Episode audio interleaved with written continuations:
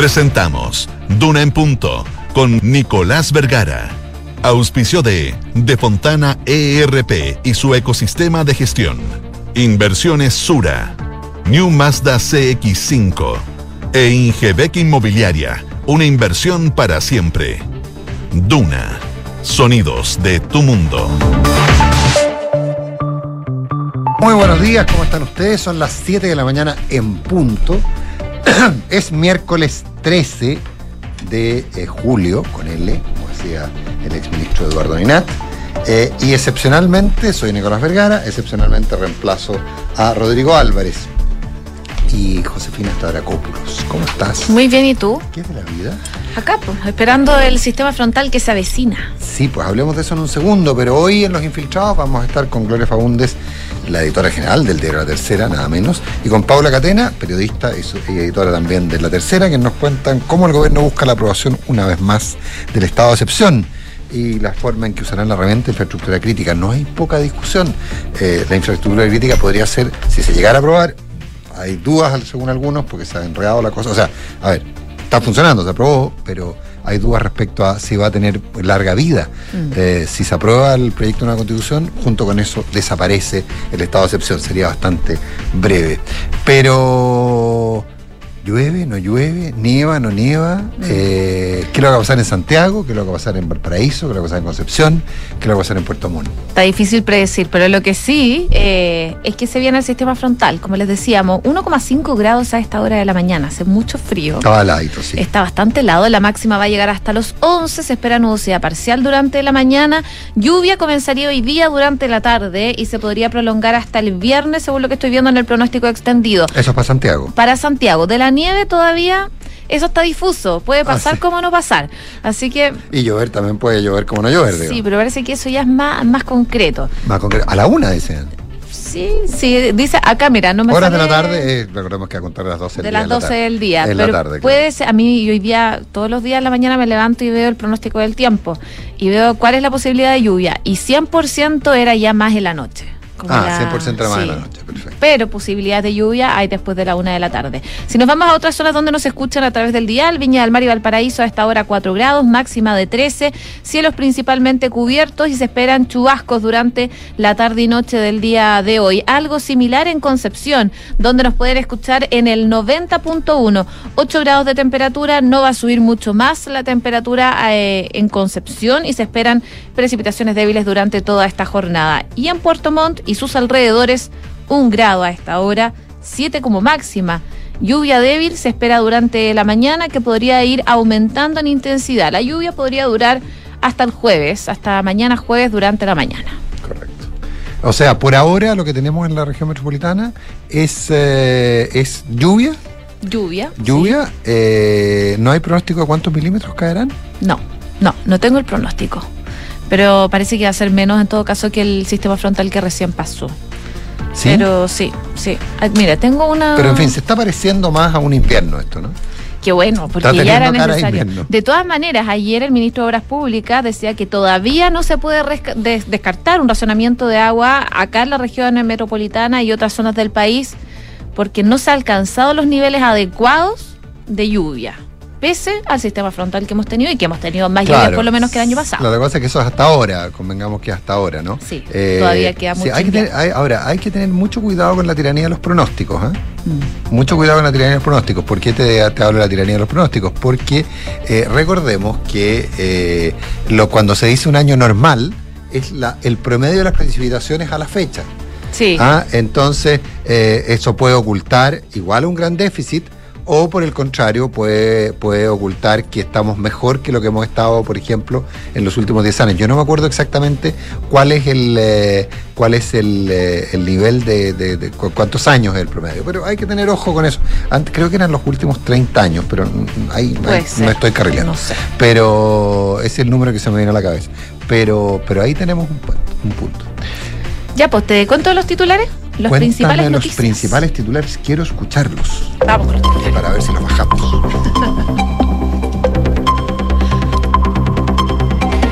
El bono invierno y la extensión de la licencia del postnatal recibieron su primer visado en la Comisión de Hacienda de la Cámara de Diputados. La iniciativa presentada por el gobierno recibió el apoyo unánime de los parlamentarios presentes en la instancia. El Senado debatió el proyecto que baja el quórum de reforma constitucional actual, pero no lo votó. La dilación fue reprochada por la derecha, donde Cruzcoque tachó de francamente absurdo que Apruebo Dignidad no quiera avanzar hoy en este tema. El Senado aprobó el proyecto que estabiliza los precios de las cuentas de la luz y pasó a la Cámara para su tercer trámite. La iniciativa tuvo una aprobación de 15 parlamentarios y 22 abstenciones, las cuales pasaron a los votos a favor. La ministra María Begoña Yarza aseguró que la quinta dosis no tendría sentido. La titular de salud aseguró que la convicción en conjunto con el Consejo Asesor es que la cuarta dosis ha sido muy efectiva. El dólar cerró arriba de los mil pesos por primera vez en la historia. El billete verde anotó una explosiva alza de casi 25 pesos este martes. Sergio Mico renunció a la dirección del INDH a través de un mensaje a los funcionarios de la entidad. El director del organismo anunció su dimisión, pero ese no es el único nudo que van a tener que resolver, puesto que también se sumó la dificultad que está enfrentando el gobierno para concretar un nombramiento de un consejero mapuche designado por el Ejecutivo. El Servicio Nacional de Migraciones dijo que se han concretado ya 264 expulsiones a la fecha y aclaró que el proceso sigue vigente y sin humillaciones. El director del servicio, Luis Eduardo Taller, agregó que también se han iniciado otras 631 procesos a personas que han cometido delitos. En noticias internacionales, manifestantes tomaron las oficinas del primer ministro en Sri Lanka, que había sido nombrado presidente interino. La fuerza de seguridad dispararon gases lacrimógenos y cañones de agua, pero no pudieron contener la masa que entró al edificio gubernamental. Y Joe Biden inicia hoy su primera gira como presidente de Estados Unidos por Medio Oriente, que lo va a llevar a Israel y Arabia Saudita. Se espera que la agenda de los encuentros se centre en la necesidad de acciones más firmes contra Irán por su negativa a reactivar el programa nuclear. 7 de la mañana con 7 minutos. Y se aprobó nomás el bono invierno. Eh, Hubo, bueno, lo, que siempre se sabía que esto, o sea, en la comisión de en la comisión, en la comisión, en la comisión, se estaba, pero, pero fue, pero la comisión completa lo aprobó y probablemente cuando la discusión siga avanzando va a ir por ahí. Hubo varios reparos, eh, eh, fundamentalmente parlamentarios de, oposición, eh, lo votaron todo. Este bueno, recordemos que entrega 120 mil pesos a 7,5 millones de personas, extiende el IFE laboral hasta diciembre eh, hasta diciembre, o sea, por, seis meses prácticamente, y el postnatal parental. Recordemos que en el caso del postnatal parental eh, había, eh, el, tema estaba en quienes les vencía, quienes terminaba el postnatal entre el 11 de julio y el 30 de septiembre, lo van a poder prorrogar. Es, quienes habían terminado antes, por supuesto que ya no, digamos, pero, pero quienes lo podían hacer van a, van a poder hacerlo. Otro, una de las discusiones era si efectivamente estaba llegando el bono de 120 mil a la mayor parte de los adultos mayores. Recordemos que hay una duda respecto a los alcances. Eh, es importante, el ministro de Hacienda aseguró que le iba a llegar a todo el mundo, que la mayor parte de la población entre 60 y 65 años lo iba a recibir, eh, porque era la duda, que una de las dudas que se planteó. También los mecanismos, eh, ¿por qué se eligió? Pues la duda era por qué se había elegido utilizar mecanismos que existen en vez de pues, hacerlo el beneficio a entregar a través de cargas familiares, a través de la asignación familiar o el subsidio único familiar y a los beneficiarios del aporte, del aporte familiar permanente, a las personas mayores beneficiarias del bono invierno, beneficiarios del subsidio de discapacidad mental, del aporte provisional solidario y la pensión básica solidaria, de invalidez y del bono al trabajo de la mujer. Esos son los mecanismos. Entonces, la duda era si con esos mecanismos se llegaba a todo el mundo. El ministro aseguró que sí. La otra discusión, que es un poquito más de fondo, tiene que ver con los eventuales. Eh, eh, ah, perdón, respecto a ese punto, respecto al punto si llegaría, cuando al ministro de Hacienda le preguntaron cómo podía hacer para que llegara, eh, él aseguró que el registro social de hogares es, una, es una buena fórmula, perdón, que, que habría que a ver, el ministro de Hacienda respondió señalando que es la manera más rápida de entregar estos bonos y que efectivamente les llegue en invierno, ya que por otra vía, como por ejemplo si fueran por el registro social de hogares, dice el de la tercera, el proceso demoraría más, puesto que habría que chequear la información para cubrir el 60% de la población de menores ingresos. Eso genera dudas, ¿ah? porque eh, si se usa el registro social de hogares, ¿por qué habría que volver a chequearlo? Ya, están, ya está la información por un lado, y por otro lado, sí, eh, toda esta gente que hoy día es beneficiaria de todos estos programas llega exactamente a todo el mundo que le debería llegar. Eh, Marcel precisó, según dice la tercera, que, estaría, que el bono estaría llegando a 2,7 millones de personas, adultos mayores, y que la población mayor de 65 años eh, es prácticamente completa eh, y que se estaría llegando a la gran mayoría de los adultos mayores, sostiene. Bueno, esto se vio en la Comisión de Hacienda. de Hacienda. Hoy día se debería ver durante la mañana en la Comisión de Trabajo y si es que avanza rápidamente se podría ver en sala. Vamos a ver qué ocurre con eso. Pero hubo otro punto, aparte del bono de los 120 mil pesos, eh, en cuanto a la extensión del postnatal, recordemos que se estaban viendo estos dos puntos, Sí. porque eh, hubo negociaciones eh, entre los miembros de la Comisión de la Mujer con la ministra Jara y Orellana, que también estuvieron en el Parlamento el día de ayer, porque Estaban acompañando a la ministra Siches estaban acompañando a la ministra Siches y se quedaron para la discusión de, esto, de estos temas en particular. Y sobre el postnatal parental, que originalmente iba a extenderse entre el 11 de julio, el día del anuncio, y el 30 de septiembre, eh, fechas que el gobierno tuvo que modificar, por lo tanto se va a ampliar este beneficio y se va a hacer con retroactividad desde ese día, desde el 11 de julio. Exacto. Y eso es parte entonces de lo Por que se... los que estaban antes del 11 de julio, eso no. No, no, No, lo antes no, pero lo desde el 11 Si en alguien, adelante que, alguien, sí. que, alguien, que, alguien que anteayer le venció el. eh, terminó el, el, el postnatal parental, eh, lo puede prorrogar, eh, dada la situación. Lo va a tener que ver, eso sí, con su empleador y con el con Bueno. la dirección del trabajo. Eh, bueno, te- el ministro decía que, que iba a ser rápido eso, pero, pero por eso en todo caso yo creo que sea con más detalle en trabajo. Eh, ahora, el, respecto al tema de inflación, el ministro de Hacienda dijo que este bono es de 1.200 millones de dólares eh, el- y que este total, más o menos 1.000 millones, corresponden al bono. Es decir, la- las ayudas totales son de 1.200, estamos hablando del IFE laboral y, y los bonos, 1.000 corresponde al bono eh, y este monto sería un tercio de un mes de IFE universal equivale al 0,3% del PIB y al 2% del conjunto de las ayudas entregadas el año pasado. Eh, por lo tanto, cuando uno dice que no tiene impacto en la inflación, dice Marcel, lo está haciendo porque la escala de lo que está haciendo es relativamente pequeña en relación eh, al, tamaño de la economía.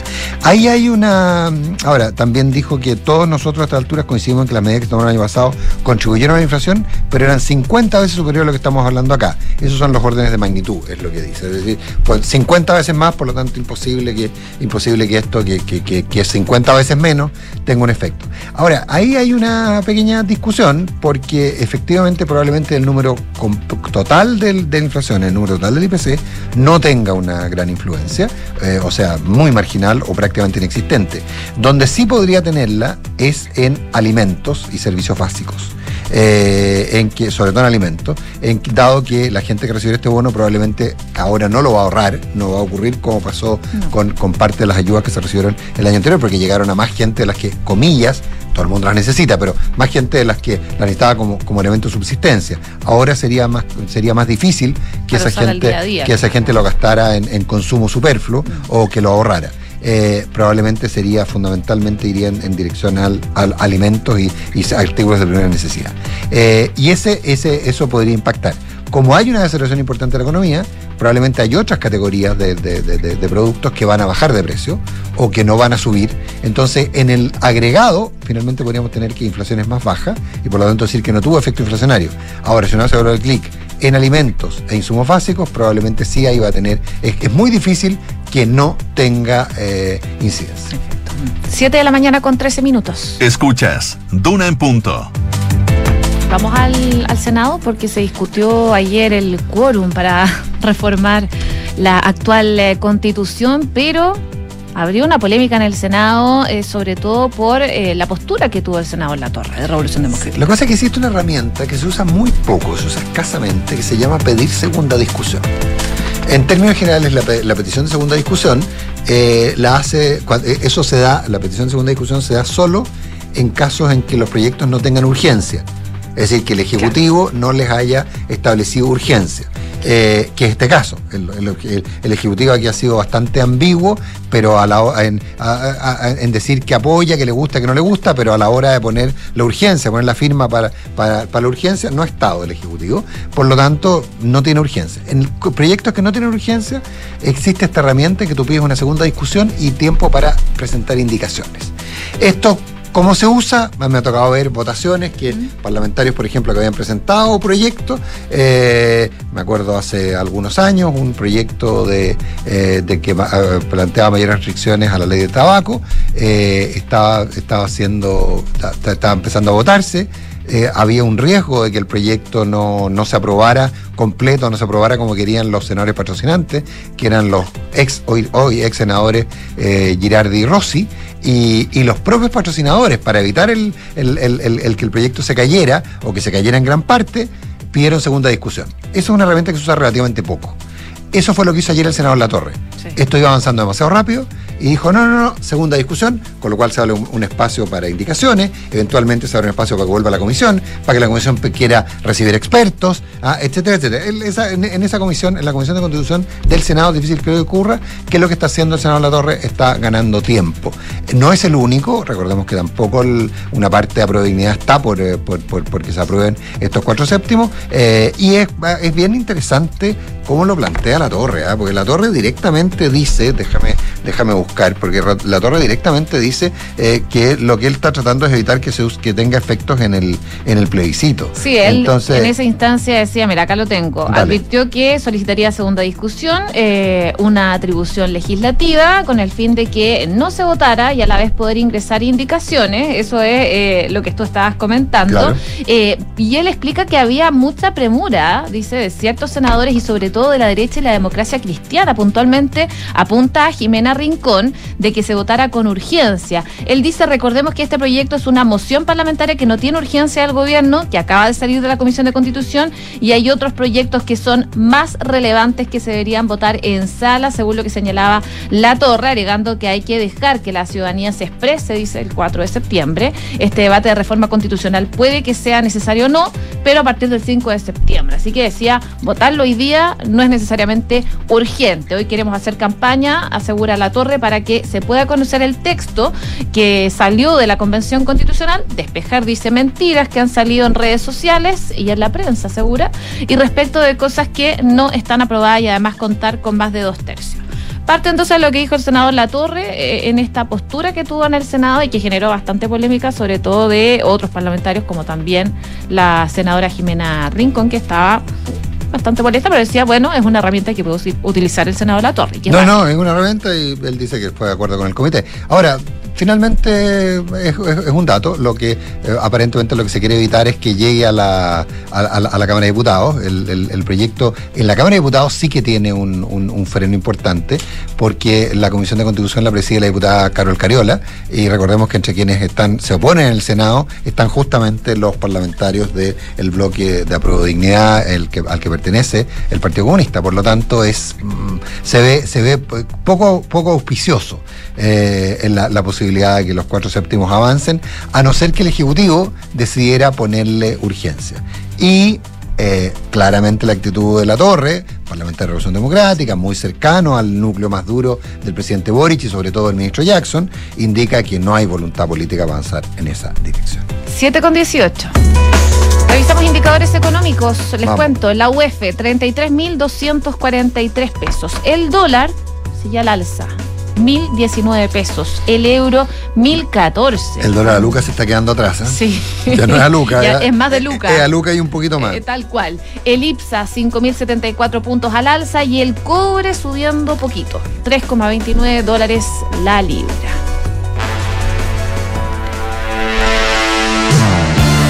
No. Sí. ¿El gran? Sí, Julio Iglesias. ¿Por qué Julio?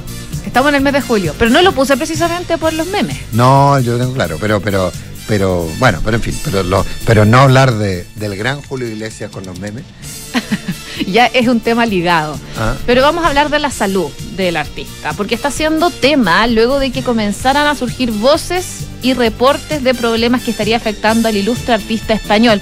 Según está informando Clarín, el periodista y presentador Jorge Real aseguró que Iglesias enfrenta una delicada situación de salud cada vez que veo, dice los memes, ya no me divierto, porque me quedé con la imagen que se encontró otro famoso cantante que fue a visitar a Julio Iglesias en Miami. Este famoso, con sobrenombre de animal, me imagino que el Puma, muy amigo de él, está armando una producción musical de duetos y dijo que quiere hacer un dueto con él y por eso lo fue a ver a Miami. Fue a ver a Julio Iglesias a Miami.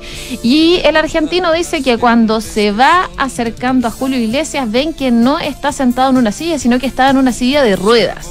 Está con problemas de movilidad, vive de su imagen, no quiere que nadie lo vea así, así que probablemente no va a querer salir de su casa también. O sea, se fue, se fue, se le cayó el caseta real. entonces. Sí, se le cayó el cassette. O sea, no, no real. No, a- pero él al contó. Al Puma y yo me imagino que es el Puma, porque dijo un artista Sí, con. claro. Real es un personaje de la televisión argentina, ¿eh? que está detrás de, de todos los gossips y todas las cosas. Ahora, ¿qué está detrás? No sé, algo. me- eh, ¿Qué edad tiene Julio Iglesias?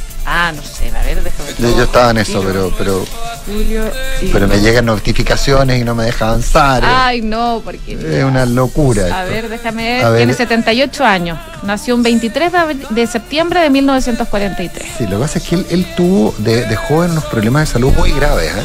Mm. Él era arquero, entiendo de las divisiones inferiores, siempre se ha dicho que jugó en el Real Madrid, ¿no? entiendo que era, Ah. era de las divisiones muy inferiores, y él tuvo un problema que le, que le tuvo un, un tema de salud, no me acuerdo exactamente cuál era, que le generó graves problemas de movilidad. Entonces capaz que, capaz que tenga que ver con eso. eso. Ahora, un amigo mío que es muy malo me escribe y me dice, ¿Qué te dice? no, debe ser efecto de todos los estiramientos que se han hecho. Pero qué Que mal. al final perdió movilidad por todos los por, to- por, por todas Tanto la- estirarse. tanto estirarse no pero es, es- es muy, es muy malo mi amigo y yo a Julio lo, lo, qui- lo quiero lo amo lo adoro Ah, sí. os quiero os amo os, adoro Ya, me, bueno, tocó, me tocó estar con él un par de veces cuando vino a Chile un personaje bien especial yo me tengo que ir, pero vuelvo a las 8. pero no te vayas Pero un ratito. pero hacemos una pausa Ya. vale Pero antes, cuéntanos de los auspiciadores. Ah ¿y dónde tengo los auspiciadores? Ahí mismo. aquí mismo Ahí mismo.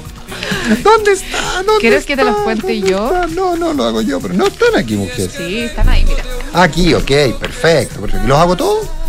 Como Te- tú quieras. Te cuento que el Hoy nuevo, día Ma- tú eres dueño. el nuevo Mazda CX5, bueno, son 10 años de diseño a la perfección. ¿Quieres conocer más del Mazda CX5? Entra a Mazda.cl y a Derco Center. Y conecta la gestión de tu empresa con Sapiens ERP y tu área de recursos humanos, de gestión de personas, con Senda, ambas soluciones de De Fontana y UC Ecosistema de Gestión Empresa- Empresarial. Integra todos los procesos de tu compañía en defontana.com. Y eh, ¿quieres un buen consejo? Protege tus ahorros con una inversión segura y rentable en el tiempo, como son los departamentos. Asesórate con Ingebec Inmobiliaria para que puedas tomar la mejor decisión de inversión. Entra ya a ingebecinmobiliaria.cl. ¿Y has pensado si tus inversiones están creando el futuro que quieres para ti y tu familia? En Inversiones Sura te entregarán la asesoría experta, patrimonial, previsional y tributaria, junto a la mayor oferta de inversiones del mercado. Inversiones Sura, el poder de tus decisiones. Crea futuro. Me conformo con nada. Cuando el software de recursos humanos de tu empresa está viejo, no se conecta con nada y suena así, Calma, contrata Senda de Defontana y la gestión de capital humano de tu empresa sonará así. Senda, el software para recursos humanos de Defontana permite administrar todos los procesos de capital humano en un mismo lugar. Apps para colaboradores, control de asistencia, firma digital y mucho más. Contrata Senda y conecta tu empresa con todo desde 1.500 pesos mensuales por colaborador en senda.cl. ¿Qué es la perfección? Para algunos, un arte que toma tiempo. Para otros, el amor por los detalles. Para nosotros es pasión, diseño y tecnología en todo lo que hacemos. 10 años de innovación que trascienden cada generación. New Mazda CX5, diseñado a la perfección. Descúbrelo en Mazda.cl. Feel alive. Mazda. Darko Center. Ay, qué rico que nos pudimos escapar. Uf, sí. Estar aquí vale la pena, aunque sea por un par de días. Sí, chao preocupaciones. Ahora que contratamos Verisur, podemos estar tranquilos. Totalmente. La mejor decisión. Sabemos que quieres estar tranquilo cuando sales de casa. Conoce la alarma Cero Visión de Verisur, capaz de actuar antes que lleguen las fuerzas de seguridad. Calcula online en verisur.cl o llama al 600-385-0003. Activa Verisur, activa tu tranquilidad. Era la primera vez que Matías necesitaba un examen. No es fácil ser mamá y que tu hijo se enferme. Tenía tantas dudas sobre qué pasaría después. Ahí fue cuando el doctor me tomó de la mano y me dijo, tranquila, todo va a salir bien. Para mí, sentir ese apoyo no da lo mismo. En UC Cristus somos un equipo humano que trabaja para entregar medicina de excelencia, cuidando a nuestros pacientes y sus familias, porque tu salud y la de tus seres queridos no da lo mismo. Somos UC Cristus, somos la católica. Esto es Duna en Punto, con Nicolás Vergara. Son las eh, 8 de la mañana con, perdón, las 7 de la mañana con 25 minutos. Estamos en Duna en Punto y tomamos contacto con la alcaldesa de Providencia, Evelyn Matei. Alcaldesa, ¿qué tal? Muy buenos días. Gracias Hola, por Nicolás, un gusto saludarte Gracias. y también a todos tus auditores. Gracias. Te, eh, te, bueno, excepcionalmente estoy acá porque eh, Rodrigo Álvarez es el que conduce habitualmente este programa, pero me han pedido que lo reemplace y no sé si llego a la altura. Eh, Dale cariño a, a, a en, Rodrigo. En tu nombre. Evelyn, te, te, sugiero, alcaldesa, le sugiero que... que, que Evelyn. Alcaldesa. Me conoce hace muchos años, Evelyn, sabes que yo soy muy, muy institucional para mis cosas. Eh, eh, a ver, eh, me, me, encantaría que habláramos desde la perspectiva de alcalde y después un poco fuéramos a hacerlo, a hacerlo nacional. Ustedes, eh, eh, ayer conversábamos con el gobernador de Arica Preñacota en Hablemos en Off, el programa que sigue, el que conduzco junto a Matías del Río y Consuelo Saavedra, y nos mostraba un panorama bien terrible de eh, lo que está ocurriendo con las bandas extranjeras, etcétera, etcétera. Y, y, nos decía, ojo, tengan cuidado porque esto que parece que solo ocurre en el norte también está pasando. Si no lo resolvemos en el norte van a tener problemas en, en, en Santiago. ustedes en, en, en Providencia tienen un un polo complejo que es, que es Bellavista, eh, en el cual eh, ya uno con más frecuencia le que querría escucha de que pasó tal cosa, de que mira, no conviene ir. Eh, ¿Qué están haciendo en materia de Bellavista ustedes que además tienen el problema que lo comparten con otra comuna? Mira, eh, lo que hemos aprendido es que cuando uno deja un barrio o cualquier zona de la ciudad caer en, en la descomposición de alguna manera, después recuperarlo toma muchos años y mucho dinero y por lo tanto hay que meterse antes de que efectivamente el daño sea muy grande. Nosotros en Bellavista empezamos a notar que el daño era cada vez mayor y que íbamos a caer muy rápidamente en la decadencia, lo que ocurrió, si te acuerdas bien, ¿no es cierto? Y tus auditores obviamente se van a acordar, el barrio Suecia. El barrio Suecia, efectivamente. Que todavía no lo hemos podido recuperar como corresponde, todavía, y han pasado 30 años. Por lo tanto, junto con los vecinos, y esto es súper importante, porque los vecinos han sido una fuerza muy, muy potente acá, decidimos hacer un plan eh, bien, bien amplio y atacarlo por todos los frentes. Lo primero que empezamos a hacer es que hicimos una lista de todos los locales complejos. Estos son los locales, por ejemplo, donde hay demasiado bulla, donde se vende demasiado alcohol, donde la gente sale eh, borracho eh, y ellos saben que debieran parar de vender alcohol antes de que eso suceda, porque las personas, ¿no es cierto?, que están totalmente ebrias, hacen de todo en la calle, eh, eh orinan, vomitan, de todo, ¿no es cierto? Claro. Y cantando, gritando, hasta las 4 o 5 de la mañana, no dejan dormir a nadie, y por lo tanto esa está bien, el barrio Bellavista es un barrio más bohemio y nos encanta que sea así, eh, pero una cosa es que sea bohemio y otra cosa, ¿no es cierto?, es que sea un, un, un, un caos. Entonces, eh, ya le hemos quitado la patente de alcohol a siete locales. Y, y, Esto toma algo de tiempo, porque tú tienes que tenerle varias, varias eh, multas, porque de otra manera ellos recurren a la justicia y podrían recuperar sus... Eh, sus, eh, sus eh, así que o hay, sea, hay, que hay que construir un caso en el fondo no no no no es no puede ser arbitrario digamos. No pues hay que tener un caso uno tiene que tener reclamo de los vecinos uno tiene que tener en distintas ocasiones distintos tipos de multas eh, uno tiene que tener ojalá grabaciones etcétera. Uno tiene que armar un caso bien hecho. Ahora con los locales mal comportados eso es bastante fácil porque en general son mal comportados siempre no pero ahí hay que invertir, hay que invertir algo de tiempo, no demora menos de seis meses, ¿no es cierto?, quitarle eh, eh, la patente de alcohol a un local. Entonces hemos, le hemos quitado la patente ya en, de, en forma definitiva, esperamos, eh, eh, a siete locales, pero además hemos clausurado cuatro. La clausura es más como temporal. Hay Claro. que partir por eso, porque la gente, mm, los dueños de locales que están provocando el desorden, hay que sacarlo lo más rápidamente posible. Lo segundo hemos eh, visto que los estacionadores ilegales son, en la mayoría de ellos, eh, personas muy complejas. Muchos de ellos son personas en situación de calle, muchos de ellos consumen en forma abusiva eh, sustancias prohibidas, muchos de ellos venden también, muchos de ellos dan los datos de qué personas van a llegar tarde, a cuáles se les puede robar, en fin. Por lo tanto, hemos hecho, obviamente que hemos con carabineros, ¿no es cierto?, controlado a los vendedores ilegales, a los, perdón, a los estacionadores ilegales, ya llevamos como 70 multas. El problema es que no las pagan, son en general personas en situación de calle. Entonces decidimos hacerlo del so- sofá de dos notos. O sea, ponerle, ponerle, quitar estacionamiento nomás, ¿no? Ponerle... mm, Prohibir tope. estacionar, digamos. Eh, Claro, prohibir estacionar, poner, poner topes, etcétera, y hemos pasado multa a los autos mal estacionados, pero, pero como enfermos de la cabeza. Eh, o sea, la gente que va y se estaciona en la calle, en Bellavista, donde hay un estacionador ilegal, cuidado que probablemente tres meses después se va a enterar que tuvo un parte, porque los estacionadores ilegales, para poder cobrar, obviamente sacan los partes. Y tenemos prohibición de pegarlos. Eh, eso es una ley muy Sí. inteligente, obviamente, eh, de prohibición de pegarlos. Solo se pueden, solo se pueden poner ahí en el limpiabrisa, no se pueden adherir. No se pueden adherir. Tenemos que ponerlo en el parabrisas, entonces nosotros los ponemos, el estacionador ilegal los saca, eh, el, el dueño del auto nunca se entera, se entera dos o tres meses después o cuando va a renovar el permiso de circulación. Pero les quiero decir que de verdad estamos sacando partes, pero en forma, no se estacionen en el barrio Bellavista donde no se debe. Eh, hay ta- estacionamientos eh, subterráneos, eso es lo que queremos, los autos estacionados eh, nos atraen estos estacionadores ilegales que son de verdad muy complejos y además eh, muchas veces le bloquean la entrada y la salida a los vecinos. En tercer lugar, estamos poniendo cámaras.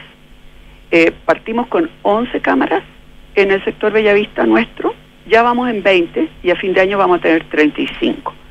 Este va a ser el sector probablemente de Santiago con más cámaras eh, por eh, metro cuadrado.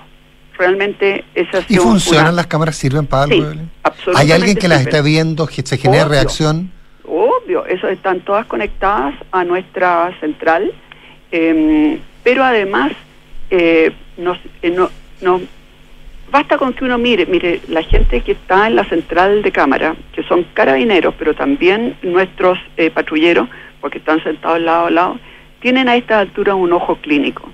Eh, saben que hay alguien eh, con una actitud sospechosa, muchas veces despachan eh, a los carabineros o a nuestros eh, eh, eh, patrulleros, digamos, Claro. y nosotros llegamos en el momento que están cometiendo el delito, porque ellos cacharon que estaban en actitud de cometer delito. Realmente tenemos gente muy buena ahí. Bueno, pero sobre todo además hemos hecho tres alianzas que han sido súper importantes, con carabineros, con la PDI y con la Fiscalía. Con carabineros, eh, quiero decir que esa zona, a pesar, incluso la zona que mm, corresponde a la comuna de Providencia, eh, en términos policiales depende de la mm, de la comisaría de Recoleta. Bueno, Ya ahí se superpone. por eso hablaba del límite. Yo, que ustedes, usted- comparten con otra comuna el control y por lo tanto y hay una calle por medio, ahí no hay una frontera, no hay una pared. Exactamente, Entonces, es pionono. Claro. ¿No es cierto? La pionono. Pero eh, todo el sector ese, desde el punto de vista policial, depende de la comisaría eh, de Recoleta. Pero como nosotros tenemos muy buenas relaciones con la comisaría 10 19, que es la nuestra, la de el- el Miguel Claro. ¿no? Eh, ellos nos están haciendo rondas especiales, servicios especiales de jueves a domingo. Lo cual yo agradezco en el alma porque yo sé que están con muy, muy poca gente en, eh, la, en, la, en la comisaría, pero igual nos están ayudando acá. La PDI ha hecho un esfuerzo también enorme. Está haciendo rondas sorpresivas, eh, están controlando incluso con extranjería para ver si es que hay personas, ¿no es cierto?, eh, en temas eh, de prostitución o en temas de trabajo. Pero, pero, a ver, pero esas cosas son bastante evidentes, alcaldesa. Yo no sé. Evidente, pues, si todo lo que estamos haciendo es evidente, Nicolás. Claro. Si todo lo que estamos haciendo, si acá no, nadie está descubriendo la pólvora, si lo que hace la diferencia es que tú en realidad organices, converses al mismo tiempo con to- todos los otros eh, organismos que tienen que ver y actúes en forma mancomunada. ¿Y están coordinados es. con Recoleta, por ejemplo? Eh, cada vez más. eh, al principio fue bastante difícil, pero cada vez más estamos coordinándonos con ellos y también con Santiago. Santiago, recordemos, es parte de nuestra asociación eh, eh, de, de... Perdón, aquí me están haciendo señas, no sé, se nos está acabando el tiempo. Está muy, ap- está- está- sí, Está está- muy apurado. Está muy Pero apurado, pero, último- pero nos vamos a tomar cuatro minutos. Perdón, lo último es con Fiscalía. La Fiscalía también armó un foco investigativo. Armar un foco significa, ¿no es cierto?, poner Mm. gente dedicada especialmente a ver cuáles son las bandas que están operando ahí en, en el sector Bellavista. Entonces, eh, lo que estamos haciendo es lo obvio, Nicolás, pero lo que pasa es que lo obvio muchas veces no se hace. El, para concluir, Evelyn Matei, como alcaldesa, eh, ¿qué, qué rol piensa cumplir o qué rol piensa cumplir en la o, o no o ninguno en la campaña por el plebiscito del 4 de septiembre? No, eh, quiero cumplir un rol y activo. Eh, creo que de verdad el plebiscito es muy importante. Eh, estudié bien, porque fui a un programa de televisión, así que estudié muy bien qué es lo que dice la nueva constitución, el proyecto de constitución eh, en materia de seguridad ciudadana, que son, que lejos, junto con la inflación, los temas que tienen más aproblemado a la gente. Y lo único que les puedo asegurar es que desde el punto de vista de la seguridad ciudadana, este proyecto de constitución es veneno puro. Eh, eh, la verdad es que fortalece muy fuertemente eh, la composición de bandas delictuales desde las cárceles, eh, que son lejos las más cruentas, las más salvajes, las más violentas que hay. Y eso de verdad lo estimula. Eh, desde el punto de vista de la policía, nadie sabe lo que significa, ¿no es cierto?, desmilitarizar a carabineros Claro. desde el punto de vista de la migración, basta con que cualquier persona que quiera entrar a Chile, aunque tenga todos los antecedentes criminales que, tiene, que pueda tener, diga que busca refugio y no se le puede negar la entrada y después tampoco se le puede extraditar. Miren, o sea, si hubieran hecho este, mm, este proyecto de constitución para aumentar la delincuencia, la verdad es que no lo podrían haber hecho mejor. Alcaldesa Evelyn Matei, porque, porque a, a usted la presionan físicamente, matando, a mí, perdón. a usted la presionan físicamente, a mí por WhatsApp, un millón, un millón de gracias. Tenemos que conversar más largo en cualquier minuto, Evelyn. ¿eh? Ya, chao, chao, Gracias, adiós, buenos días. Son las 7 de la mañana con 36 minutos. Estamos en Duna en punto, en Radio Duna. Eh, antes, de la, antes de la pausa, eh, una a propósito de lo que conversamos más temprano con, con la José en los titulares, eh, la verdad es que, que es una sensación rara con, con, la, el, dis- la- el alegato que hizo la abogada Elisa Walker eh, por respecto a la cuestión previa de la acusación en contra de Mirta Siches, que se cayó completa. Eh, previa, se ganó la cuestión previa, es decir, no, no, no hubo forma de, de que, de que fuera ni siquiera discutido el fondo. Pero entiendo que hubo bastante molestia respecto a algunos argumentos usados por la, eh, por la abogada Walker eh, en términos del abuso a las acusaciones constitucionales. Son las 7 de la mañana con 37 minutos. A la, a la vuelta a la pausa, los infiltrados en Duna punto. Las infiltradas en realidad. ¿Tus inversiones están creando el futuro que quieres? Sí, y no solo el mío, también el de mi familia. ¿Tu patrimonio está protegido? Sí, porque elijo asesorarme con expertos. El poder de tus decisiones crea futuro. Por eso en Inversiones Sura te asesoramos con soluciones personalizadas y con la mayor oferta de inversión del mercado. El poder de tus decisiones crea futuro. Sura. ¿Sabías que si inviertes en UF te resguardas con un activo seguro y que no para de crecer? Por eso, el mejor consejo que puedo darte es que inviertas en departamentos. El mejor momento para hacerlo es hoy. No dejes pasar más tiempo y asesórate con Ingebec Inmobiliaria. Ellos te ayudarán a encontrar un proyecto de inversión a tu medida, con la rentabilidad y plusvalía que buscas. Descubre más en ingebecinmobiliaria.cl. Enfrentar el cambio climático es tarea de todos. Duna, por un futuro más sostenible. La segunda conferencia de los océanos de la Organización de Naciones Unidas, realizada en Portugal, con la presencia de cerca de 7.000 personas de 142 países, ha concluido con tímidos avances para resguardar los ecosistemas marítimos. Aun cuando la declaración final reconoce el efecto devastador que el cambio climático está provocando en los océanos, reclama mayor ambición para establecer una moratoria a la explotación minera submarina, y exige que los países adopten acuerdos vinculantes para su protección. La protección de los océanos requerirá un esfuerzo de los países más ricos para invertir en energía renovable en alta mar, acuicultura sostenible y una infraestructura de sistema de saneamiento que evite la contaminación de las aguas. Acciona, expertos en el desarrollo de infraestructuras sostenibles para recuperar el planeta. ¡Ey, ey! Fa- familia, familia, suegra, por favor, atención. Pongan atención que va a hablar el niño. Familia, tengo una noticia que contarles. Después de mucho tiempo, años de esfuerzo, años, lo logré, lo logré. ¡Me compré el auto!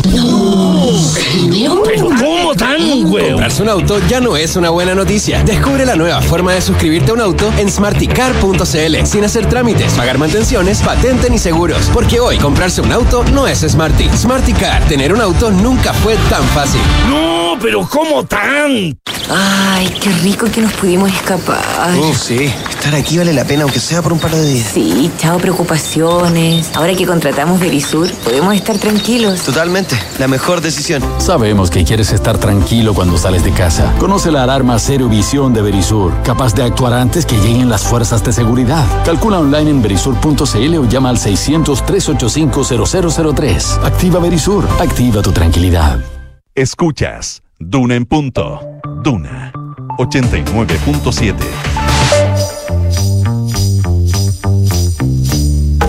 Son los infiltrados en Duna en punto.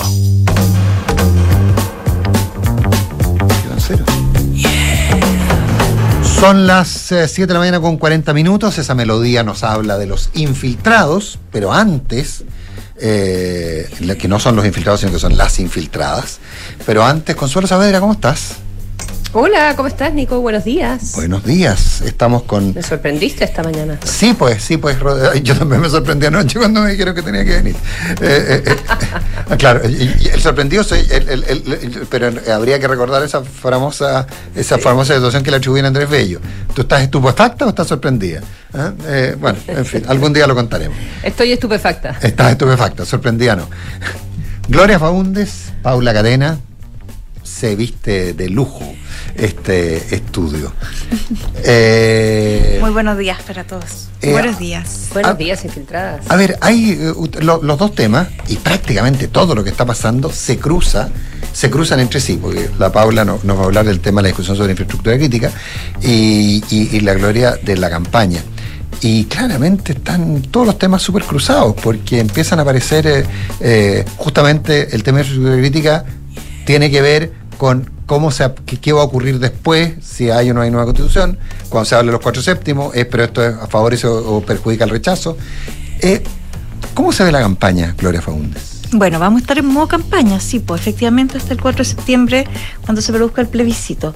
Y, y de a poco va tomando cierta estructura, ¿no? Porque una vez echaba de menos esta idea clásica de las campañas, los jefes de campaña y los comandos y no sé qué, y da, eh, da la impresión de que esto está eh, con un ritmo bastante lento, pero ya empieza a tomar cierta forma, lo que se va a llamar la campaña del apruebo y la campaña del rechazo, cada uno evidentemente con sus propias singularidades.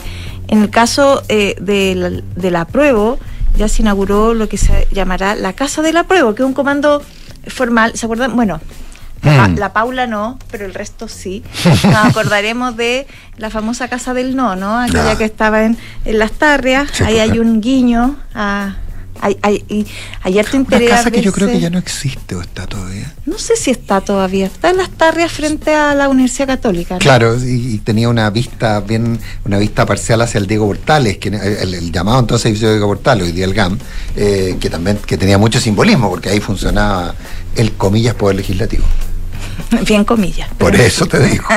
pero en fin, pero ya, ya hay una casa del apruebo que va a estar en eh, el sector donde eh, de- va a estar en la calle Londres, en el sector donde está instalado el Partido Socialista. El barrio del Partido Socialista, digamos. Claro, porque la verdad es que es una instalación además que facilitó el Partido Socialista para, eh, para la coordinación de la campaña del apruebo y vamos a empezar ¿Eso a qué escuchar. rol, qué rol cumple, qué rol cumple ese, ese espacio?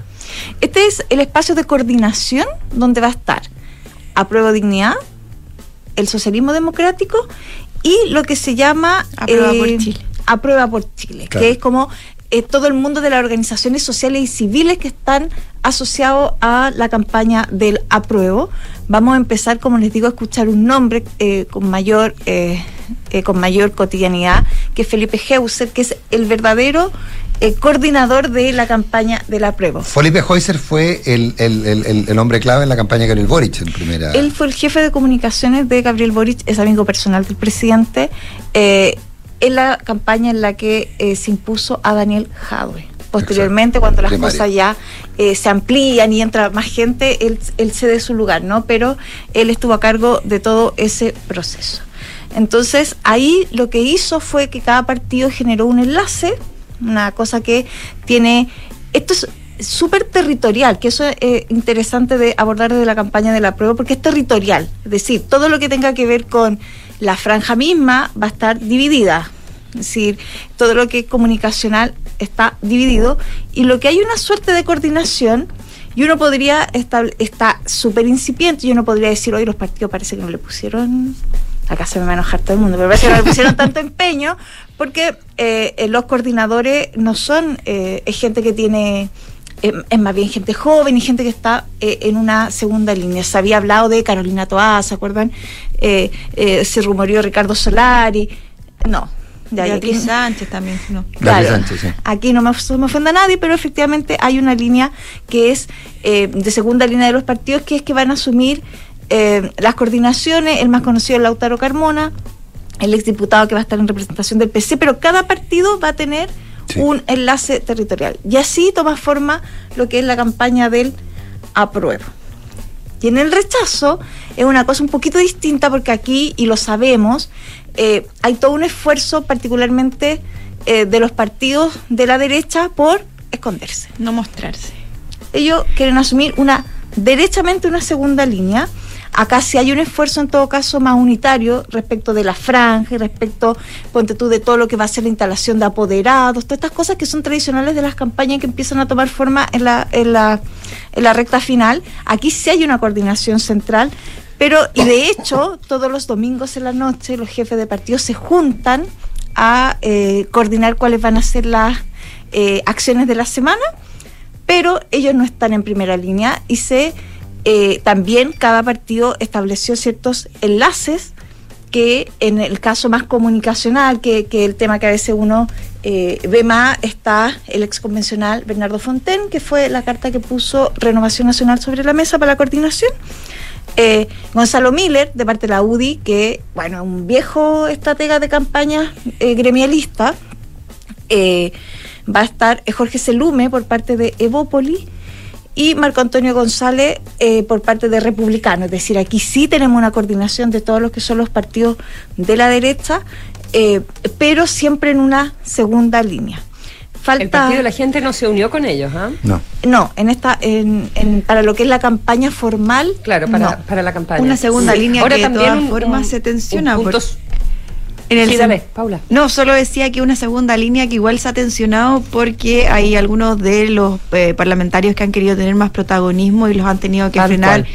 Onda, salgan, escóndanse y no, no, no, no desordenen la estrategia. Le ha pasado harto al senador y presidente de Renovación Nacional, Francisco Chaguán, que eh, lo han acusado de querer figurar en varias oportunidades y lo han tenido que decir. Debe ser difícil, debe ser difícil para un político Es que, quiero sumar a lo que Sí. dice, quiero, quiero sumar a lo que dice la, la Paula, porque tú puedes entender la presencia o no presencia de partidos políticos en diferentes instancias. Una cosa es cuáles son las imágenes que vamos a ver en la franja, otra es Claro. cuáles son las imágenes que ya están circulando en redes sociales, porque todas apuntan a diferente público, pero a mí me parece que en el ámbito político y en particular en el caso de la campaña del rechazo, eh, todos los dirigentes que han, que han salido a hablar de los 10 puntos, eh, eh, eso al final tiene que venir desde, que, que son las ideas de cambios que podría tener la actual constitución y con los cuales la derecha se compromete, eh, ¿verdad?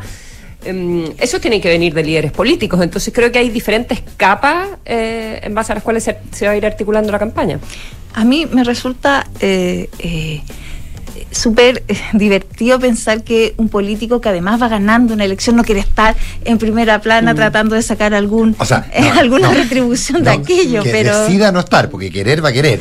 no, por eso te digo, entonces la pulsión natural me imagino es, es aparecer cuando la definición política es una segunda línea. Imagínense cómo está Ahora, el ¿qué- expresidente Sebastián Piñera, que Claro, lo único que dice es eh, quiere salir y le pero- tienen que decir que no Pero sale. ¿qué, qué es primero el huevo o la gallina?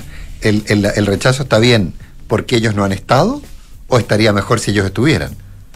Entonces, ese, ese- Es decir, y la respuesta es bastante respuesta. clara. No, la Pero respuesta bueno. es bastante clara, por supuesto. Que, que entre paréntesis también forma parte de una discusión que se ha dado en, en el apruebo. Es decir, saquemos Claro. caras porque esas caras eh, asocian y básicamente las caras son los constituyentes y eso es lo más eh, eh, eh, eh, es lo más fuerte y es lo que lo que provoca grandes discusiones. Yo creo que hay una definición política, si uno ve el cuadro general, muy clara en la derecha respecto de tener una segunda línea. Y a mí me parece que en el caso del apruebo hay otra tensión que es respecto de los matices que tienen respecto de la misma eh, oferta, porque sabemos que unos son apruebas secas y otros son apruebos para reformar. Y por ejemplo, esa discusión generó que haya franjas distintas, porque ahí efectivamente hay matices que pueden hacer la diferencia. En todo caso, resta ver en el caso del rechazo qué va a hacer este mundo de la centroizquierda que se ha manifestado en, favor- en contra del texto constitucional y si es que va a armar o no un comando. Las primeras señales que no va a armar un comando con el mundo de la centroizquierda, me refiero a toda aquella figura eh, proveniente eh, muy claramente de la democracia cristiana, pero también del mundo... eh, eh, del mundo ya más cercano al PS y al PPD que dieron que han dado un paso al frente y decir que ellos también rechazan. Hay que ver cómo se organiza ese mundo. No es claro que haya comando, pero evidentemente va a haber campaña. Lo hablábamos, eh, ya me pierdo, no sé si lo hablábamos, no, lo hablábamos la semana pasada a propósito de que había una definición de la gente de la democracia cristiana de salir a defender su Sí. opción, pese a que el partido institucionalmente Casi, tomó casi desafiantes. otra. Casi desafiantes No, con la desafiante. Con la institucionalidad. No, no. O sea, Bien yo no sé si tanto objetivo de, de, el rechazo o de plantear una posición interna dentro de la democracia cristiana. O sea, Ahora hagamos obligarlos a algo. ahora hagamos eh, eh, la- el, eh, el tema, eh, digamos, desclasificar que hasta ahora ninguno de los partidos eh, ha tomado medidas respecto de aquellos militantes que han tomado una opción distinta a la institucional. institucional.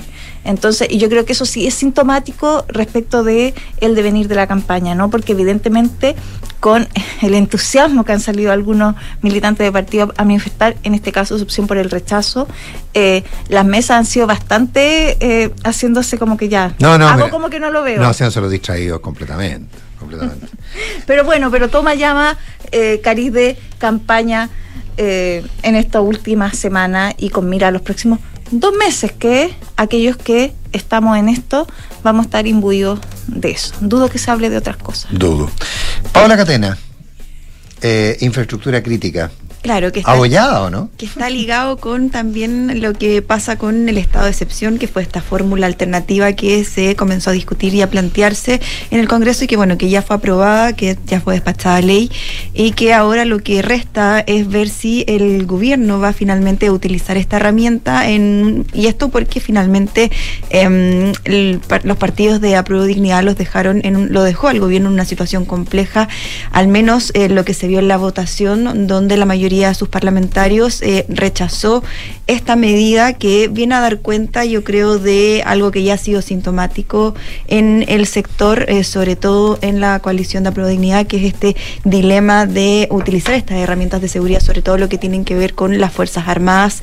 Recordemos que desde la campaña y cuando fue el tocó ser oposición, han sido contrarios a esta idea de lo que denominan ellos de militarizar las zonas, sobre todo en eh, la zona sur del país, donde está el conflicto eh, principalmente en la Araucanía.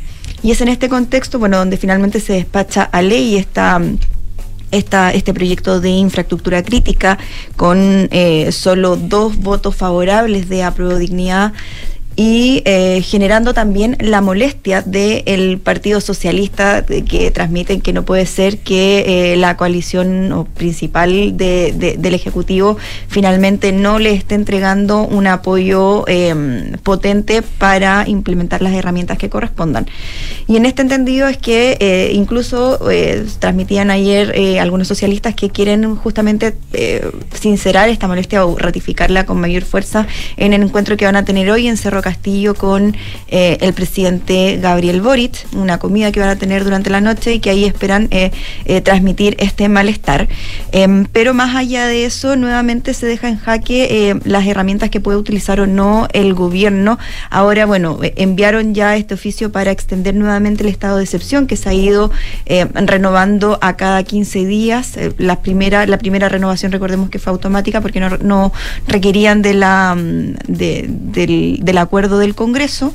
Otras tres han tenido que ser con eh, la aprobación de- del Parlamento y ahora esta jornada nuevamente se tiene que votar y de a poquito han ido eh, surgiendo en las votaciones anteriores, han ido aumentando las abstenciones o también eh, los rechazos del sector, lo que también da cuenta de que eh, la coalición de gobierno, eh, una de las coaliciones de gobierno, no se sienten cómodas eh, con este con, con esta medida. Hay dos cosas ahí. Uno es que la infraestructu- infraestructura crítica y el proyecto le permite al gobierno hacer uso de la herramienta sin la consulta al Congreso, que es un tema nada de menor, digamos, teniendo Claro, en cuenta pero las por 60 tensiones. días. Evitar las tensiones, evitar las Sí, tensiones. pero no estás le cada da- 15 no es- días no es pidiendo 15 permiso. días. Claro. Y dos, que yo creo que un punto no menor es cuando en las, eh, en las coaliciones, las coaliciones siempre, particularmente creo yo en los oficialistas, es cuando ciertos partidos toman ciertas definiciones y eso no les trae costo interno. Es decir, si el gobierno está pidiendo algo y ellos no se cuadran con ello, quienes sí se cuadran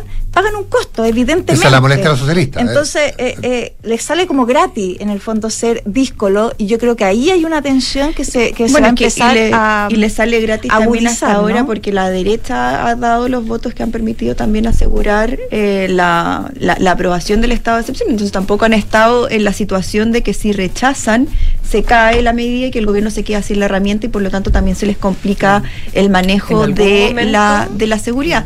En algún momento en la algún momento derecha les va a fallar, no sé cómo lo dijo Claro. Pablo, La pero en algún momento les va a fallar la matemática, porque en cada votación eh, todos juegan a que se va a aprobar, eh, pero todos van probando eh, quién se puede abstener. la derecha ha estado mm, tentada a desmarcarse en eh, esto claro que y sí, no me acuerdo cuando la UDI, ¿te acuerdas? Exigía, Sí. claro, exigía que se le quitara ahí el también- acotado, que ahí se tam- le quitara el apellido. Ahí también están, se enfrentan al dilema de que si lo hacen se puede repercutir también en la campaña del plebiscito, que es lo que ya decíamos que finalmente todo se hace en base Claro. A los cálculos de si se afecta o no y finalmente puede terminar siendo un efecto boomerang para ellos. Y en ese entendido, bueno, ahí también hay otro dilema porque todas estas herramientas, tanto el estado de excepción como la infraestructura crítica, eh, funcionan, eh, van a poder estar eh, como herramientas en el caso de que eh, se rechace el plebiscito, van a poder continuar estando, porque de aprobarse, ambas quedan sin efecto porque no forman parte del proyecto de nueva constitución. Y entonces ahí habría que ver si pueden recurrir a los otros estados de excepción, algunos dicen que no, las otras lecturas dicen que sí, porque solo quedaron tres considerados en el proyecto de nueva constitución. Entonces ahí también se le va a abrir otro flanco al gobierno en caso de que se apruebe el texto eh, constitucional en el plebiscito.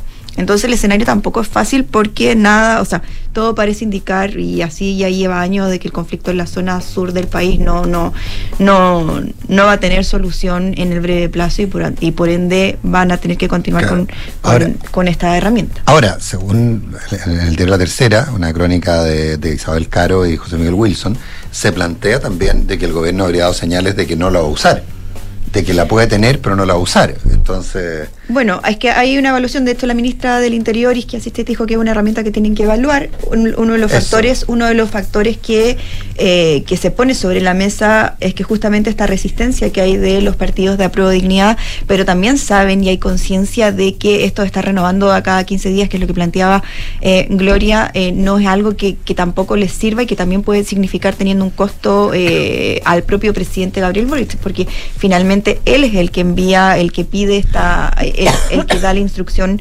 final de que se siga extendiendo esto y finalmente tener esta tensión constante tampoco contribuye al sector y en el contexto en que se encuentran, donde la apuesta es a tratar de, de un poco de... ahora, a, mí me dijeron que ayer donde había cundido la indignación era cuando había habido una declaración del presidente RD diciendo, no, no, si los, los cuando los votos nece- se necesiten van a estar.